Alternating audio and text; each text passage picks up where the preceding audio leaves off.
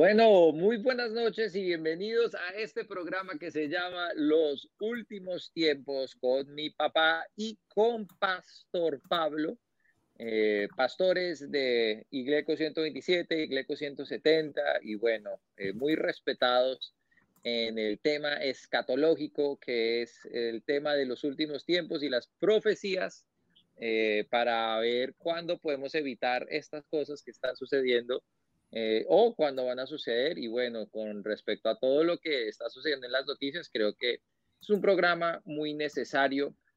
Eh, para los que no saben, nosotros la semana pasada habíamos dicho que íbamos a postear unas cosas en redes sociales eh, para que la gente pudiera hacer sus preguntas. Y bueno, la gente contestó, o bueno, preguntó, porque han entrado más de 100 preguntas que vamos a tratar de contestar varias eh, en este programa y tal vez en el próximo programa también.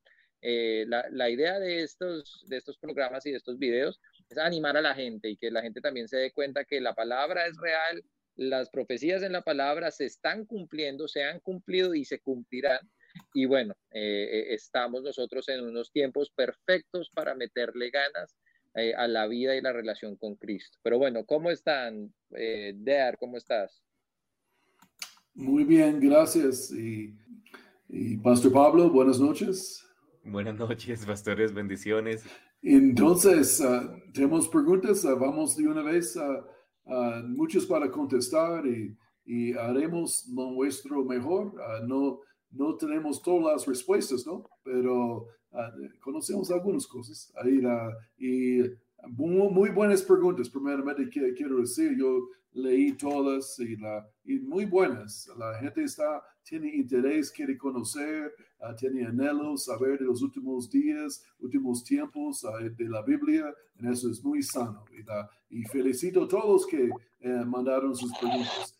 Obviamente no tenemos tiempo para contestar todas uh, porque es imposible con el tiempo que tenemos, pero escogimos algunos ahí la, para contestar. Entonces vamos a, quiero comenzamos de una vez con la pregunta, la primera persona que posteó la, su pregunta, la, quiero, ellos, tenemos que contestar la pregunta de ellos, la número uno, ¿cómo es, don Guillermo?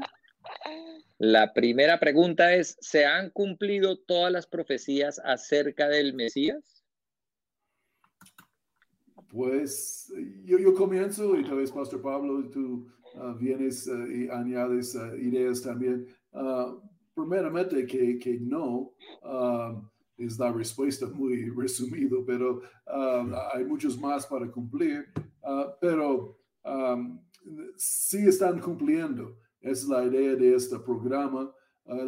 cuando tú hablas de las profecías acerca del Mesías, estamos hablando de dos venidas, ¿no? La primera venida y la segunda venida. La Biblia profetizó los dos. Una, las profecías de la segunda venida, hay cinco veces más profecías acerca de la segunda venida que la primera venida, ah, y ya están cumpliendo. Y una cosa, yo quiero solo una paréntesis para añadir y también ah, que, ah, que escuché esto el otro día, que es interesante que, que fue 70% de las profecías bíblicas de la primera venida de Jesús fueron cumplidas en la última semana de su vida, antes de la crucifixión. Y los siete días antes, 70% de las profecías fueron cumplidas. Entonces, había, con la venida, se, su, su, su, uh, su muerte, su cumplimiento, uh, llegó, acercó, las profecías estaban saliendo como maíz muy, muy rápidos. Yo creo estamos viendo algo de esto hoy en día. Las profecías están cumpliendo mucho más rápido y mostrando, yo creo que la venida del Señor se acerca también. Y Pastor Pablo, ¿qué, qué piensas tú? Sí, amén. No, pues realmente eh, lo que dice la palabra es que si hay mucha información y bueno, y por un principio hermenéutica, si Dios habla mucho de eso, nosotros deberíamos hablar mucho al respecto. Eh, si hay más profecías acerca de la segunda venida que de la primera, de pronto sí es algo que deberíamos estar hablando, aunque algunas personas de pronto no lo vean como tan importante. Y creemos que, que es una forma más de ver que la palabra de Dios es veraz, que todo se cumpla, ¿no? La Biblia es el único libro que anuncia con detalle el futuro. Entonces creemos que sí, que hay muchas profecías que todavía están por cumplirse, pero, pero que todas se cumplirán. Cielo y tierra pasará, su palabra no pasará. Así es. Ah, vamos con número dos. La segunda pregunta que nos hicieron en redes sociales es ¿por qué hablar de profecía bíblica? No deberíamos es evangelizar, predicar y ayudar a la gente para que vivan mejor. ¿De qué le sirve a la gente saber de estas cosas? ¿No es orgullo espiritual? Mm. No es, bueno, y sigue, la, pregunta es larga. Eh, no, es, no es orgullo espiritual, no es esto escapista. ¿Dónde vemos a Jesús perder el tiempo hablando de estos temas? Me encanta cuando, cuando la pregunta se embala solo. Pero como ocho preguntas en una. Ahí pero bueno, lo, hizo la tarea y preguntó.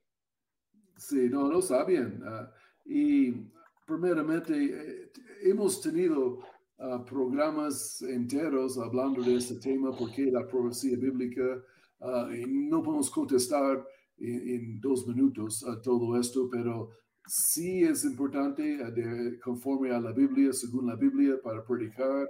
Um, algunas cosas, 27% de la Biblia es profecía bíblica uh, y cada autor del Nuevo Testamento habló acerca de la venida del Señor.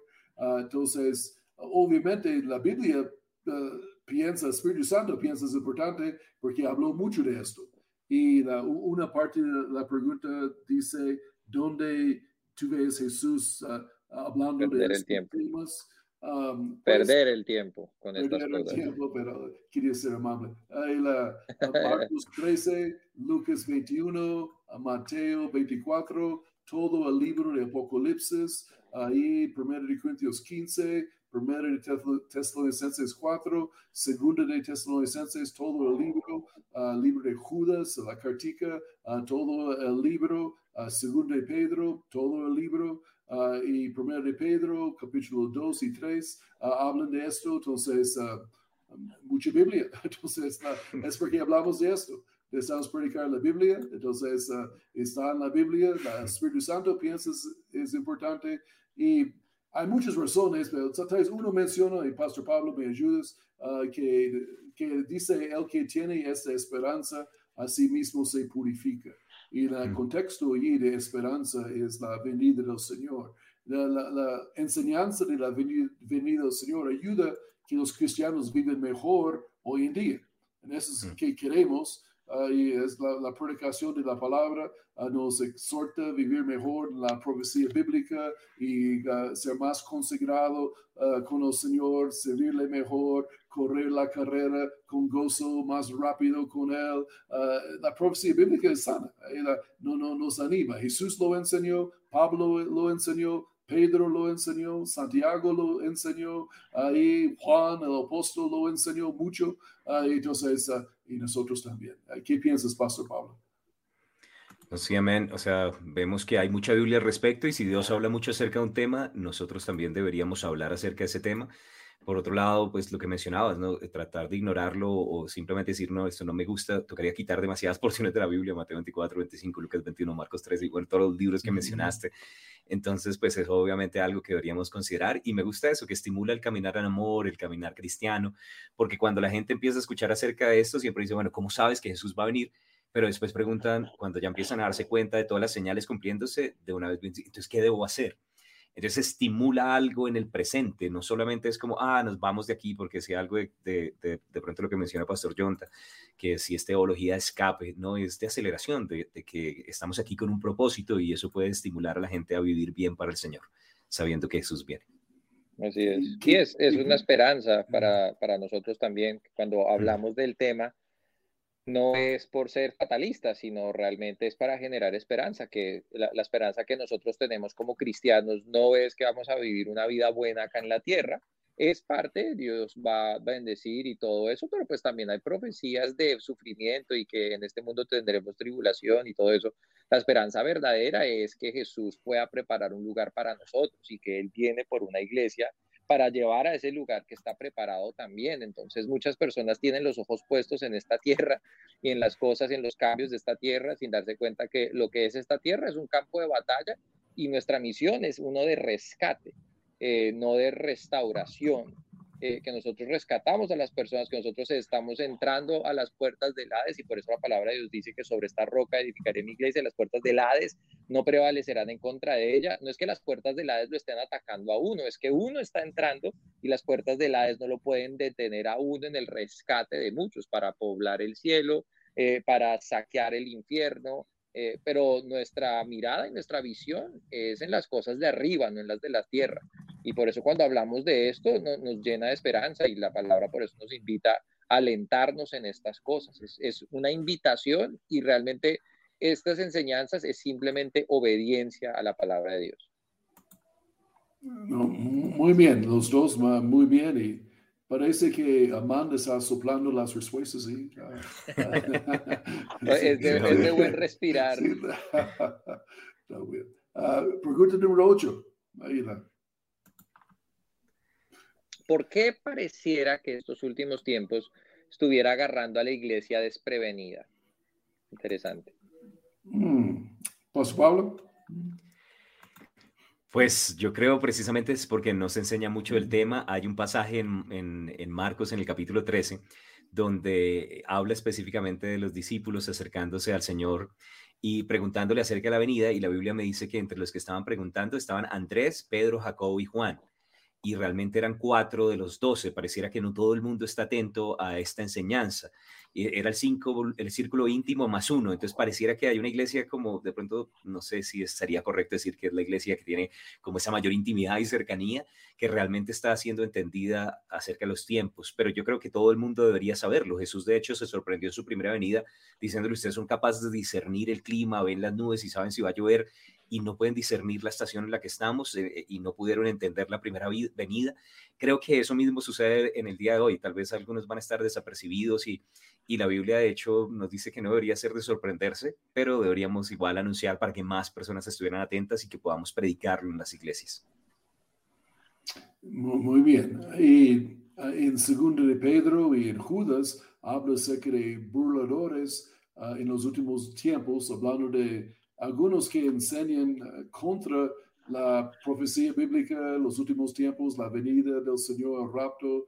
En e, eso es parte tal vez porque la iglesia está desprevenida tal vez, o, no está lista, o no está pensando en esto, no está, porque no, no escuchan prédicas, ¿no? No escuchan, papá, uh, la fe viene por el oír, y, oír por la palabra de Dios, y los predicadores deben predicarlo. Si los pastores, predicadores hacen su, trabajo, la iglesia está listo, preparado, ahí con gozo, porque la buena enseñanza de los últimos días quita el temor ah, de la vida. que todo lo que sucede, yo creo, por los tres de nosotros aquí, los que creen en, en la Biblia en esta área, que nosotros somos muy tranquilos de todo, todo lo que pasa en el mundo, sabemos que es profetizado y sabemos cómo termina todo y, ah, tal vez no nos gusta y no nos estamos anhelando ver algunas cosas, pero sabemos que, que va a pasar y es chévere conocer el futuro, ¿no? Es como da confianza, da paz, ah, una paz completa. Entonces eso es parte de la razón por que lo enseñamos. Pero otra pregunta, tal vez a Don Guillermo que está ayudándonos siempre, la número 11 tal vez vamos por allá. Y cualquiera de que ustedes quieren, dar el número también. Listo. Pregunta número 11 dice, cuando el rapto ocurra, ¿qué pasará con los niños, creyentes y no creyentes? Hmm. Buena pregunta. Um, yo, comienzo tal vez ahí la... Um, eh, ellos van en el rapto. Uh, y uh, obviamente um, la Biblia habla acerca de, tienes que leer Romanos para entender todo esto, pero ah, hay una edad de, conciencia ah, del pecado donde el niño llegará para saber entre el bien y mal, ¿no? Y hasta que el niño llegue a este punto, es inocente. Ahí bajo la, la gracia de Dios, bajo la sangre, ahí son, ah, tienen espíritus vivos, ahí de ellos van al cielo, ellos van con nosotros en el rapto. Ahí, y tal vez añado una, una pregunta más, yo vi aquí, la, ¿qué pasaría con una mujer que es embarazada? Ah, y uh, que el niño va con ella, si es creyente, yo creería que sí, los dos van juntos, ¿no? en ese caso, al cielo. Fue una pregunta, nunca pensé en esto, y entonces yo creo van los dos, obviamente, o, si es gemelos, los tres. De, de hecho, pastor, creo que esa pregunta la hicieron de diferentes maneras y pareciera como si hubiera bastante inquietudes acerca de eso, porque de hecho la pregunta de la mujer embarazada no solamente era la mujer creyente, ¿qué pasaría con una mujer no creyente que está embarazada, daría luz a su hijo en medio de la tribulación o se iría el bebé y entonces sería traumático para la mujer? Pero, pero pareciera que hay muchas preguntas acerca de si los niños van o no van a ir al cielo, si de los niños es el reino de los cielos. Y, y bueno, sí, de hecho no es algo que uno se cuestiona mucho, pero, pero sí, la idea es que ellos... No, porque la palabra de Dios también dice que pues, en esos tiempos hay de las encintas o hay de las embarazadas. Mm. Eh, o sea, también da como un, eh, un aviso a, a, las personas embarazadas. También tengo esa pregunta, no sé, ¿qué, qué dices? Pues uh, de la mujer no salva, eh, es la, esa pregunta es uh, interesante, ¿no? La, um, en verdad, no, la Biblia no dice exactamente que yo conozco. Um, yo personalmente yo pensaría que el bebé iría, uh, porque la Biblia habla claramente en Salmos uh, que el bebé, la vida del bebé comienza con concepción, ¿no? No, no comienza con el nacimiento. Entonces, es un bebé, si bebés van, el bebé de un centímetro o bebé de de, uh, de no, tamaño normal, como manda la, él se va. Ahí, entonces, yo, yo creería que, que, se va. Uh, no importa si lo más cristiano o no. Y, y, bueno, de pronto para mencionar el versículo que uno de los versos claves que decías en Romanos 7:9, donde Pablo decía, yo sin la ley vivía en un tiempo, pero ya cuando conocí la ley y conocí el mandamiento, morí. Y obviamente está vivo cuando lo está diciendo, está hablando de la muerte espiritual. Entonces, él básicamente lo que está diciendo de cuando era niño, antes de entrar como en toda la instrucción judaica, cuatro o cinco años de edad, él declara que era vivo espiritualmente. Y en la Biblia dice básicamente que los niños es el reino de los cielos, Dios no da espíritus muertos, ¿no? Cuando un niño llega a la tierra, pues viene vivo espiritualmente, pero por causa del pecado son borrados del nombre del, su nombre del libro de la vida, ¿no? Que dice, raeré su nombre. Pero cuando recibimos a Cristo, somos otra vez escritos en el libro de la vida del Cordero. Y bueno, para los niños eh, creemos que entonces, esos niños no nacidos, esos niños de pronto pequeñitos que de pronto mueren en accidentes, ellos están en el cielo y de la misma manera los niños que estén vivos durante la época en la que Jesús regrese, creemos que están vivos espiritualmente y se van a ir con el Señor precisamente porque Él no quiere que sufran durante la época difícil que va a venir sobre la faz de la tierra. Entonces es parte del amor y la misericordia de Dios y eso hace que la tribulación sea un, tiempo triste, un tiempo sin niños, ¿no? Que en, la tierra pues va a ser... Eh, diferente, ¿no? Sin, sin chiquitos de pronto no es tan chévere. 100%, ah, muy, muy buen comentario. Ah, y vamos a número 16. Pregunta 16 dice, ¿nos vamos a reconocer cuando tengamos cuerpos glorificados? Eh, ah, hay muchas personas que han hecho preguntas similares, eh, si en el milenio o en el cielo nos vamos a reconocer? En general, cuando estemos en el cielo, ¿sabremos quiénes somos?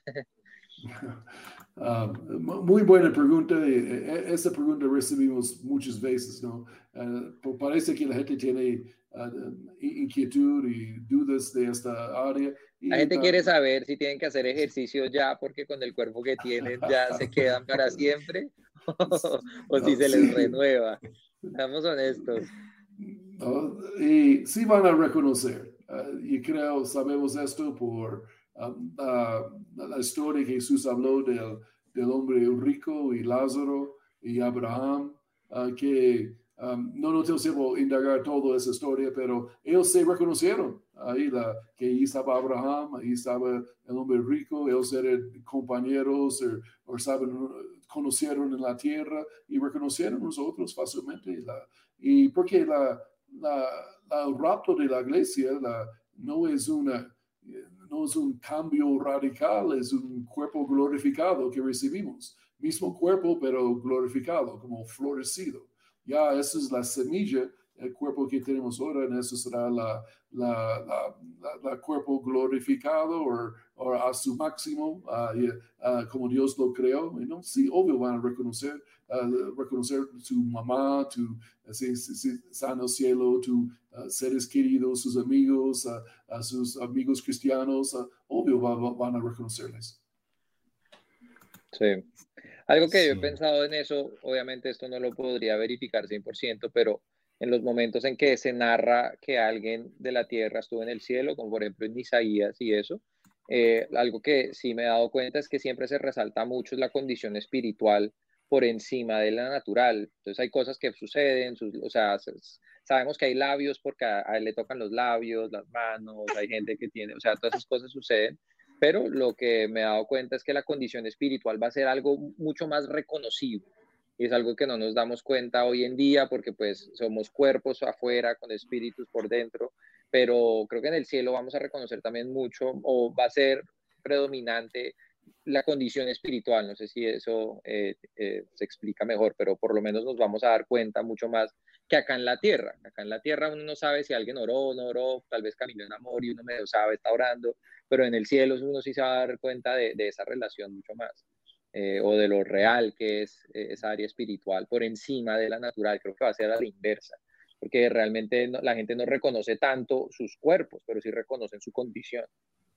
Sí, Eso es correcto. Ah, la, en 1 Corintios 15 habla que la gloria del cuerpo glorificado será diferente, uh, como las estrellas de la noche, como la luna, como la, el sol.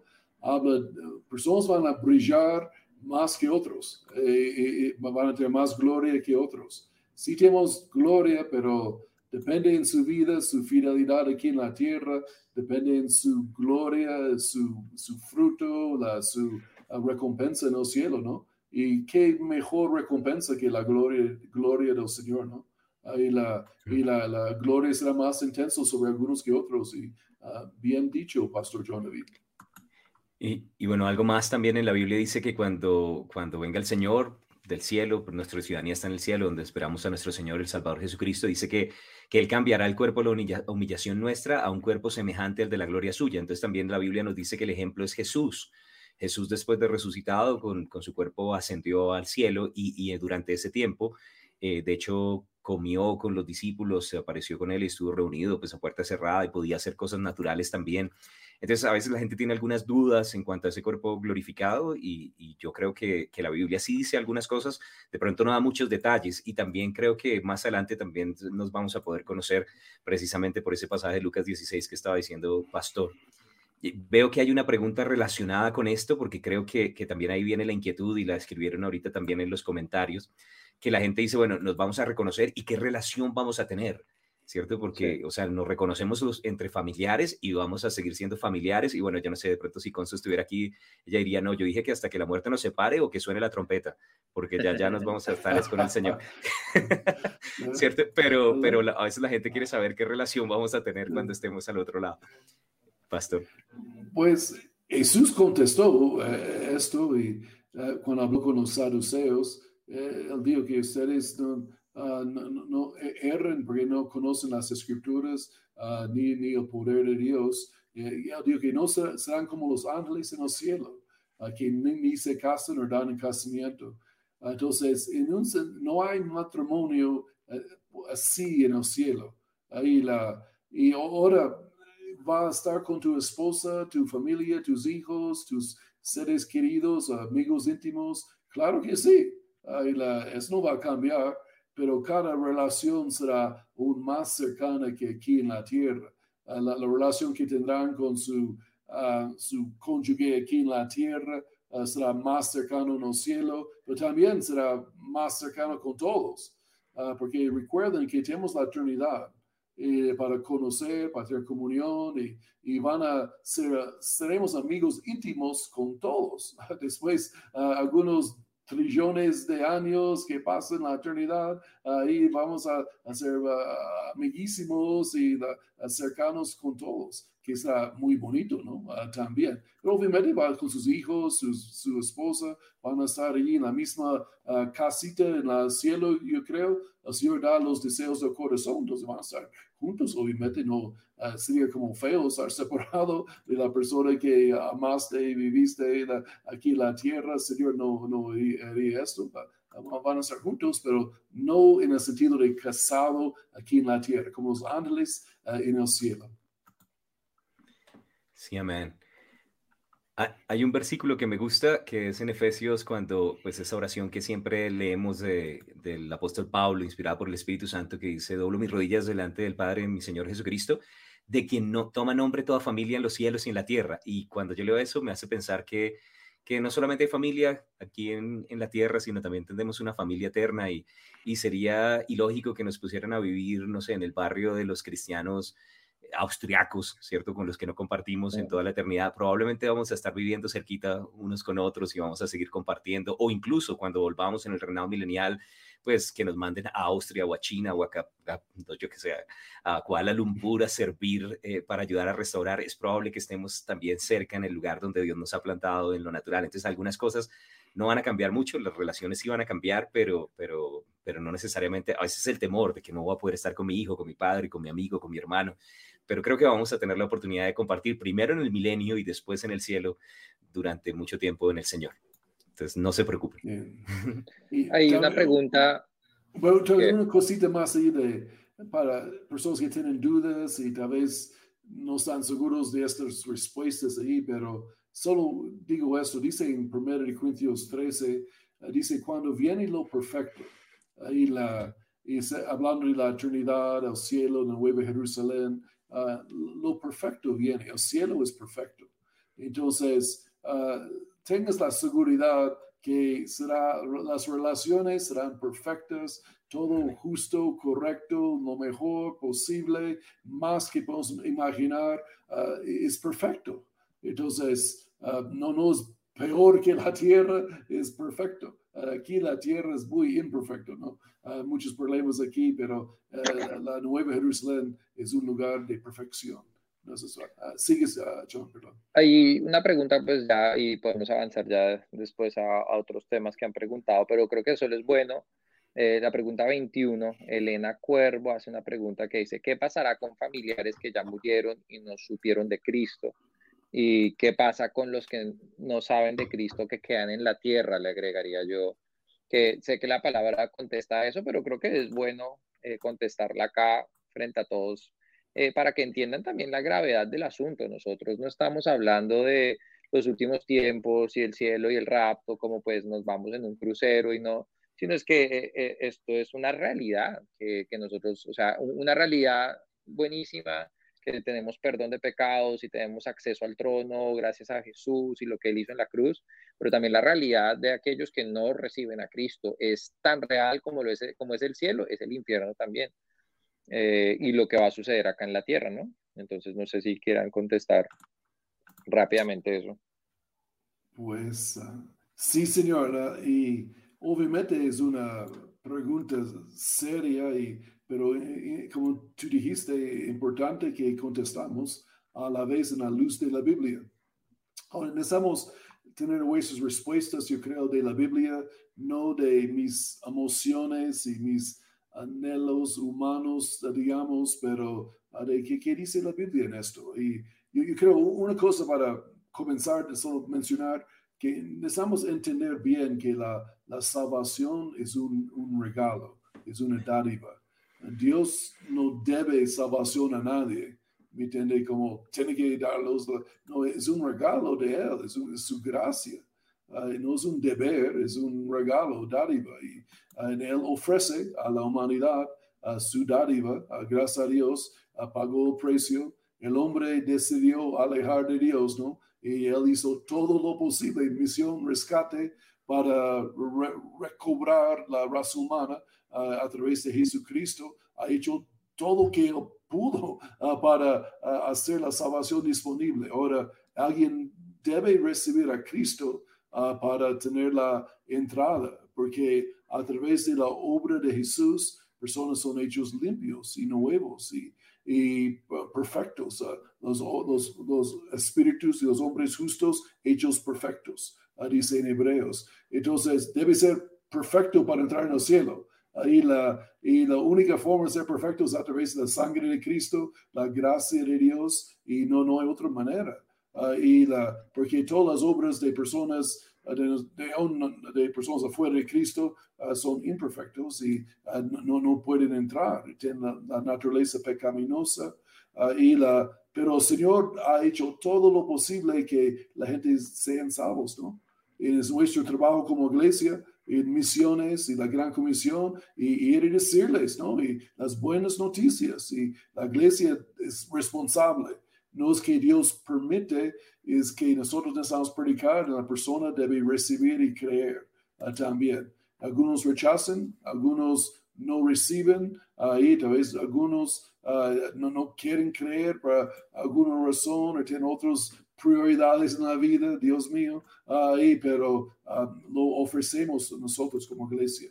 Pero es una pregunta muy larga para contestar a la respuesta, mejor dicho, pero ahí es la entrada más o menos. Ah, Pastor Pablo. Sí, lastimosamente lo que nos dice la palabra es que eh, sin Cristo no hay cielo, ¿no? Y, y, a mí me gustan los versículos de 2 Tesalonicenses, capítulo 1, los versos 7 al 9, Casualmente es una epístola que habla de la segunda venida del Señor y de cosas que sucederán más adelante, pero eh, hay una parte donde dice que Él dará retribución en su venida en llama de fuego a los que no conocieron a Dios. Y después dice, y, ellos sufrirán pena de eterna perdición, excluidos de la presencia del Señor y de la gloria de su poder. Entonces me llama la atención que, que, que, dice que ese infierno no está reservado para las personas por ser borrachos, por ser eh, no sé, asesinos, consumir drogas, decir mentiras, sino que es a los que no conocieron a Dios. Y hay varios versículos donde, donde dice, apartados de mí, hacedores de maldad, nunca os conocí. Y, me gusta decirlo de esta manera, para poder entrar al cielo hay que conocer al dueño si no lo conocemos a Él, eh, y no es por ser perfectos, ¿no? De hecho, creo que si fuera por ser perfectos, ninguno clasificaríamos, pero por causa de que en algún momento nos lo presentaron al dueño y lo conocemos, Él nos permite nos da acceso a su casa, así como de pronto alguien viene a mi casa, ¿quiénes entran? Los que conozco. De la misma manera, para ir al cielo hay que conocer al Señor y por eso es que predicamos el Evangelio, para que más personas lo puedan conocer y así, aún siendo imperfectas con sus imperfecciones, puedan tener eh, primero un milenio para caminar con Él y después una eternidad con Él para siempre. Correcto. Ah, seguimos con número 23.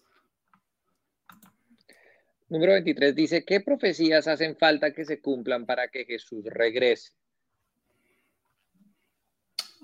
Pues, um, creo, John, eh, tú, conoces bien la respuesta ahí, creo. ¿Qué profecías hacen falta para que se cumplan, eh, para que Jesús regrese? Bueno, pues está la de que todos tienen que escuchar y todos tienen que reconocer. Eh, creo que ese es el más grande, eh, es que todos tienen que haber escuchado de Jesús. Eh, creo que eso hace parte de la justicia de Dios, donde pues, es justo que todos conozcan y sepan. Creo que la gente lo que no sabe es que estamos mucho más cerca de lo que pensamos, gracias a los medios de comunicación y el alcance. Conozco unos amigos que cuando ellos predican, en Orlando, pero eh, ellos tienen como una iglesia de 500 personas por allá en Afganistán y en otros lados y gracias a los medios de comunicación eh, se ha hecho mucho más fácil alcanzar. Y, entonces creo que ese sería el más grande eh, en que se cumpla, no sé, habíamos hablado de otro, ya se me olvidó, pero creo que de lo que yo me acuerdo, ese era como el más importante que todos tienen y, hace parte de nuestra misión eh, y hace parte del, del, porqué de la iglesia, de, de, ir a alcanzar e ir a ser discípulos a todas las naciones. Eh, creo que eso hace parte de, nuestro llamado también. Es en, eh, depende de nosotros ese cumplimiento porque Dios dio ese mandato para que nosotros lo cumpliéramos y por ende se cumpliría esa última profecía, que es que todos escuchen. Y de pronto una cosa para mencionar ahí en cuanto a que la parte de que hace falta para que Jesús regrese, la frase que Jesús regrese puede ser entendida de diferentes maneras porque a veces pues cuando yo pienso Jesús viene, pienso viene por mí a recogerme en el rapto. Pero cuando la Biblia habla de que Jesús regrese, habla acerca de cuando Él llega a reinar sobre la tierra y eso es siete años después, ¿no? Entonces, pues realmente las profecías, que Pastor lo ha dicho, en cuanto a, a que al rapto no hacen falta cosas, o sea, pues creemos que hay una parte de la predicación del Evangelio que la hacemos nosotros ahorita y otra será hecha después porque todavía durante la tribulación se predicará. Pero si es señales para que nos vayamos con Jesús, no hay, no hay ninguna específicamente que se necesite cumplir. Y, bueno, ya para que Jesús venga, si hay algunas cosas dentro de la tribulación que deben ser cumplidas. Entonces, bueno. Sí, igual hemos hablado que mucho de lo que hablamos, o sea, realmente el rapto no tiene señales, lo que tiene señales es la segunda venida. Y el rapto no mm. cuenta como segunda venida porque como que llega hasta la mitad y nos encontramos con él en el aire y nos vamos. Eh, por eso lo que se profetiza y, la, o sea, y eso es para ponerlo a pensar a uno, porque si sentimos que su venida está tan cerca, eh, entonces toca como pensar que eso es en siete años, o sea que el rapto mucho más cerca. Mm. Ciento por ciento. Ah, y el ah, tiempo ya pasó rápido aquí esta noche. La, ah, tal vez uno o dos preguntas más aquí. La, tal vez número 44, una eh, buena pregunta.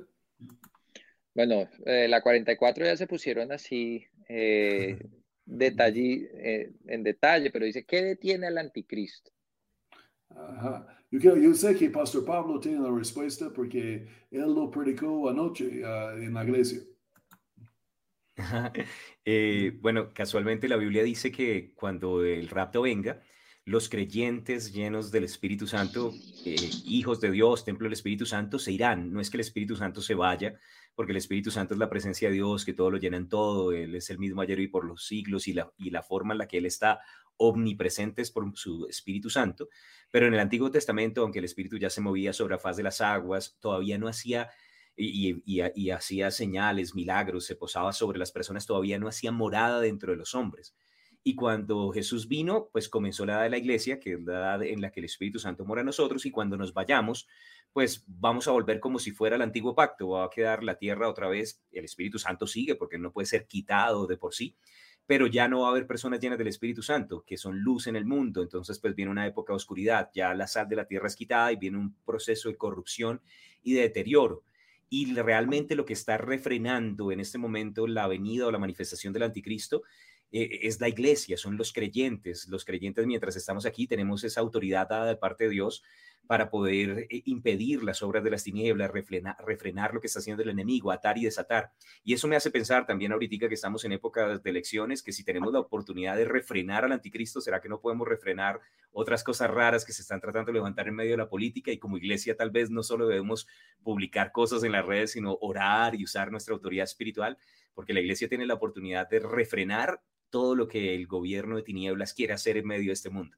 Entonces, lo que lo, lo que frena o lo que detiene, según lo que dice ahí en 1 Tesalonicenses, eh, perdón, 2 Tesalonicenses en el capítulo 2, es, es la iglesia, la iglesia del Dios viviente.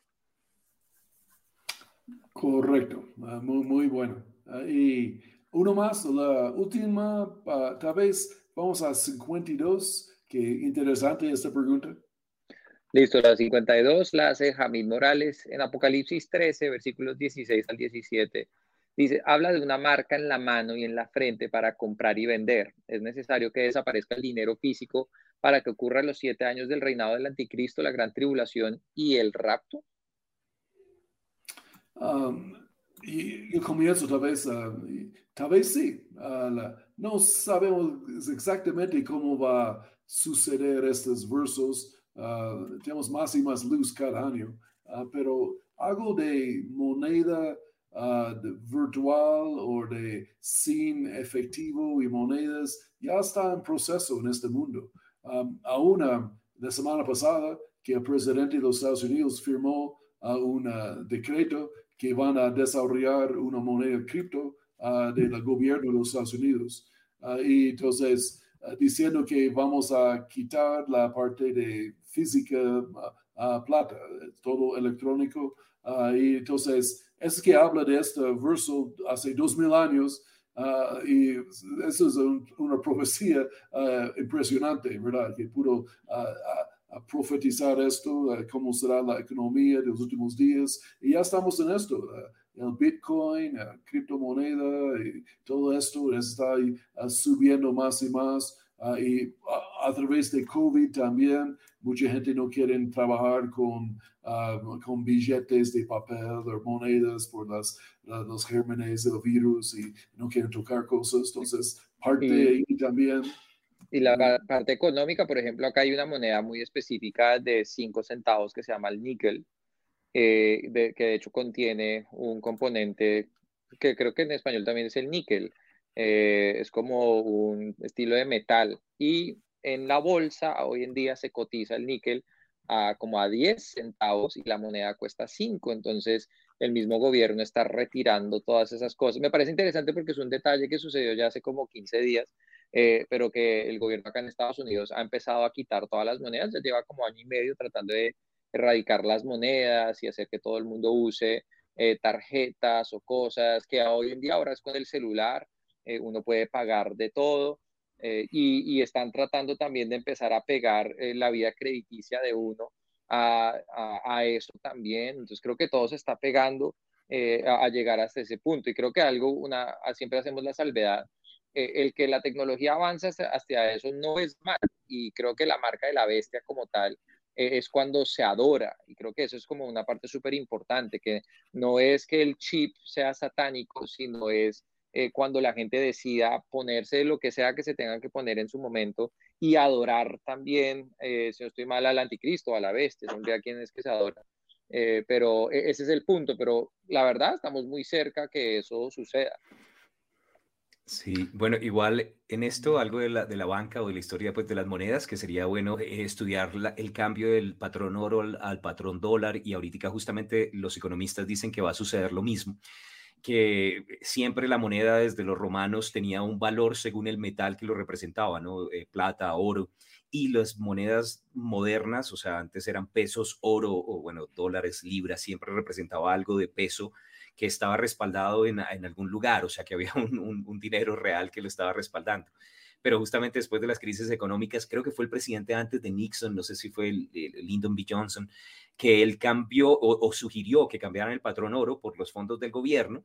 Y, desde ese momento, ya cuando viene el presidente Richard Nixon, él hace, él hace una transformación y hace como que se vuelva una, que el dinero ya no iba a ser sostenido por oro, sino iba a ser una imposición legal del gobierno de los Estados Unidos y ellos decían lo respaldamos, pero de ahí en adelante empieza la que vamos a imprimir más dinero y eso lo que produce es una inflación gigante y ahorita el, el gobierno de los Estados Unidos y otros gobiernos tratando de regular la moneda alrededor del mundo están buscando la manera de cambiar de patrón dólar a ese patrón de moneda virtual y están como en el buscando la, la forma de entrar al cryptocurrency como, como la moneda virtual.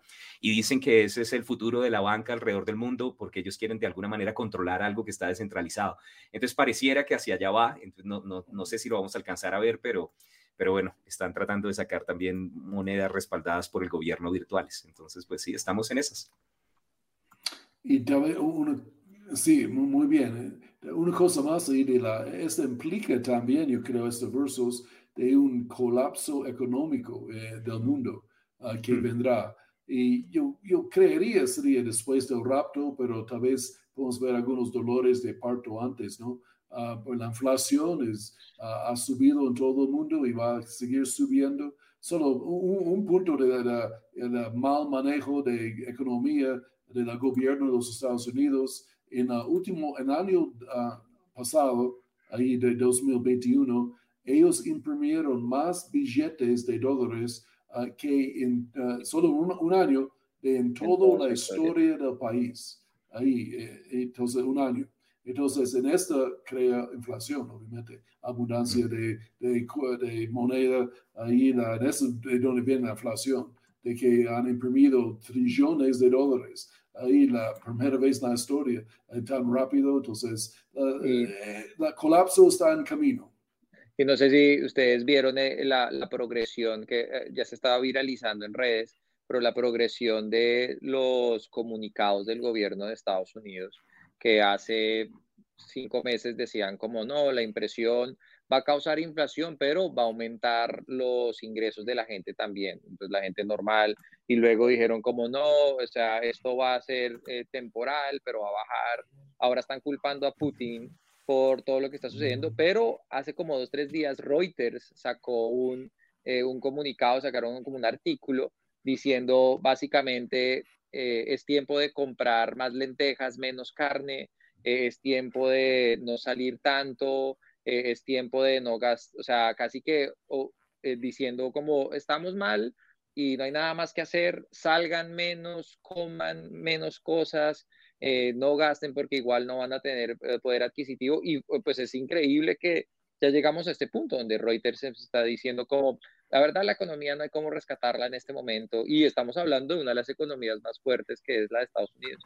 Entonces, o sea, es interesante hacia dónde vamos.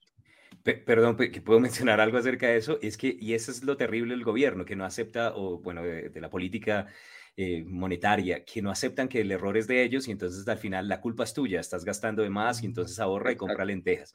¿no? Y es, es horrible porque pues al final no, no, no hacen nada tampoco para ayudar a la gente y entonces dicen, bueno, vas a ganar más pero quiero, quiero que, escuchen esto. Esto es de Milton Freedom, eh, alguien que de hecho eh, es economista, dijo, imagínate esto, trabajas en una mina todo el mes para juntar 50 gramos de oro. Y cuando sales de la mina, por un milagro, empieza a llover oro del cielo. Ahora tu trabajo del mes no vale nada porque todo el mundo tiene mucho oro. Lo mismo pasa cuando cobras tu sueldo, así te lo hayan aumentado y el gobierno imprime más dinero. A eso lo llamamos inflación. Bien dicho. Bien dicho. Pero el Señor nos cuidará mientras tanto. Ahí la, él es Jehová Jireh. Ah, no importa qué pasa en la economía del mundo, la economía del cielo sigue muy bien. Ahí la, ah, muy prosperado. El Señor va a seguir supliendo necesidades por su gente. seguimos predicando el Evangelio ah, y seguimos adelante la, la, iglesia del Señor. y bueno, el tiempo ya, ya pasó esta noche. y, Amanda tiene últimas, última palabra ahí. Maranata. bueno, Maranata. Feliz noche, bendiciones. Gracias. Bendiciones. Tchau.